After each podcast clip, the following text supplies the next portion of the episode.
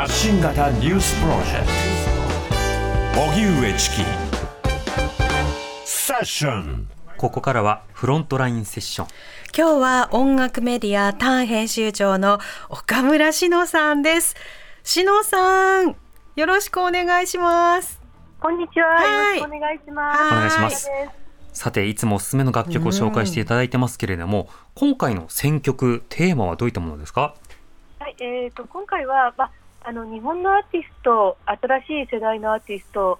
あの続々とあの魅力的なアーティストが今あの活動活躍するようになってきているんですけれども、うんその中でも特にあのもうこの人はすごいなっていうちょっとこう今までにはなかったタイプじゃないかなって思う男性アーティスト、君島大空さんという方をご紹介したいと思います。はい、この方どういった方なんですか？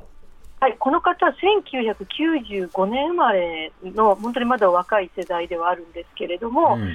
あのまあ、いわゆるこうシンガーソングライターという自分で曲を作ってはい。自分で歌ってっていう人なんですけれども、ええ加えて、まあ、非常にあの多重録音で一人で全部音を作れる人なんですね。ほですので作詞作曲編曲で演奏でも自ら歌う。う、うん、ってチいう形でスタートして、最初は、まあ、サウンドクラウドに音源を、まあ、自分で公開して、はい。それがじわじわと話題になっていった方なんですけれども、うん。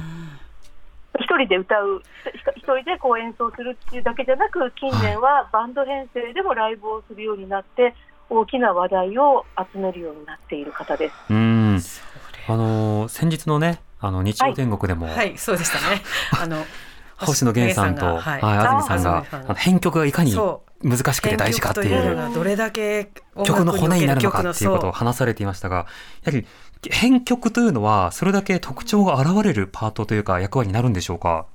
そうですね。あの、ただ、本当に今って編曲を別にこう曲ができたから、その後すぐじゃあアレンジっていうよりは、はい。こう曲を作りながらこう、まあ、アレンジもしていくというか、うんうん同時進行でアレンジも一つの、まあ、コンポーズ、コンポジションとしてはい考えるアーティストはやっぱり圧倒的に今多くなっているんですね。はい。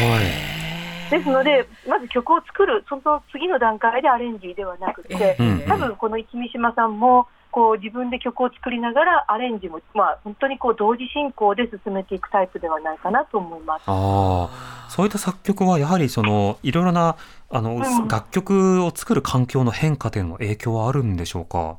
そうですねあの、すごくあると思います。うんであのこの方、そのさっきも、ね、お話ししたように、インターネットに楽曲を、ね、サウンドクラウドに上げて、それをたくさんの人にこう聞いてもらうっていうところからスタートして、まあ、はいバンドでこうライブを始めるという形ではなかったので、うん。当然、その一人で今でも曲を作るというのは非常に、まあ、うまいというか、得意というか、うんうん。で一人でライブをやるとき、私も、まあ、あのライブを見せてもらったことあるんですけれども、はいとにかくたくさんの機材とか、エフェクター類とかを、うんまあ、足元にすごく並べて、はいちょっとしたラボラトリーみたいなのをこう観客は見ているっていう感じなんですね。なるほど。しかも、は島さんはギターがめちゃくちゃうまいんですよ。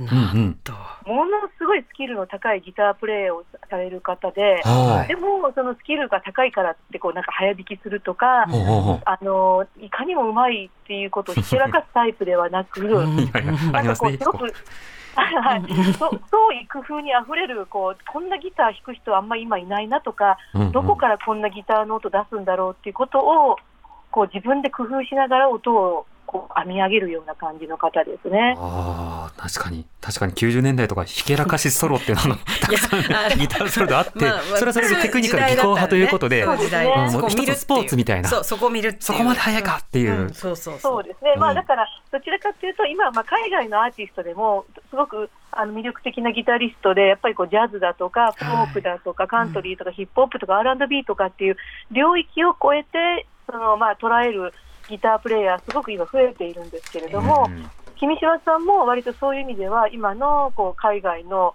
まあ、新しい世代のそういうギタープレイヤーと被験しうるだけの感覚の持ち主かなと思います。なるほど。加えて、はいし。かもボーカリストとしてもまた魅力的で、うん。今日聴いていただく曲をおそらくお聴きになるとびっくりすると思うんですけど、はい。これは一体女性なの、男性なのっていう感じなんですね。はい。はい。まあ、実は男性なんですけども、うん下空さんは。でも、そこもすごくこう本当に精査を感じさせないところが、やっぱりこの人の歌の魅力なんですようね。ん、その声のトーンも含めてということですね。はいでは早速ですが曲紹介お願いします。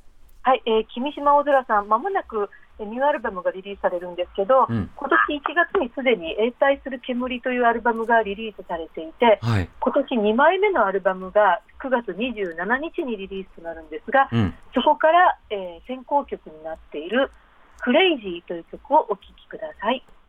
TBS ラディオ TBS ラディオ発信型ニュースプロジェクト発信型ニュースプロジェクトセッション今日のゲストターン編集長岡村志乃さんのセレクションで君島大空さんクレイジーお聴きいただきました。はい。聞き切りましたけど、すごい素敵な曲で。つけられるというかもう聴覚全部持ってかれた今。ギターがすごいね。し志乃さんが言う通り。でもハイレベルさっていうものよりも、その完成度というか作品としてのクオリティ、世界観、これがすごく込められてますね。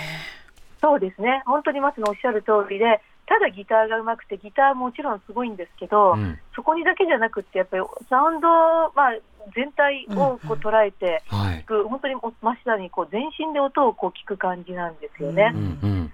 でこれをまあ彼はまあこうやって音を全部一人で作れる人ではあるんですけれども、はい。ライブでは本当にたくさんのメンバーをそうやって合奏という形態で、あの割割と大きなところでも、スタジオコーストとかでもライブをやってることがあって、うん。もうあのかなり人気なんですけども、今のバックメンバーは、あのドラムが石若俊さんだったり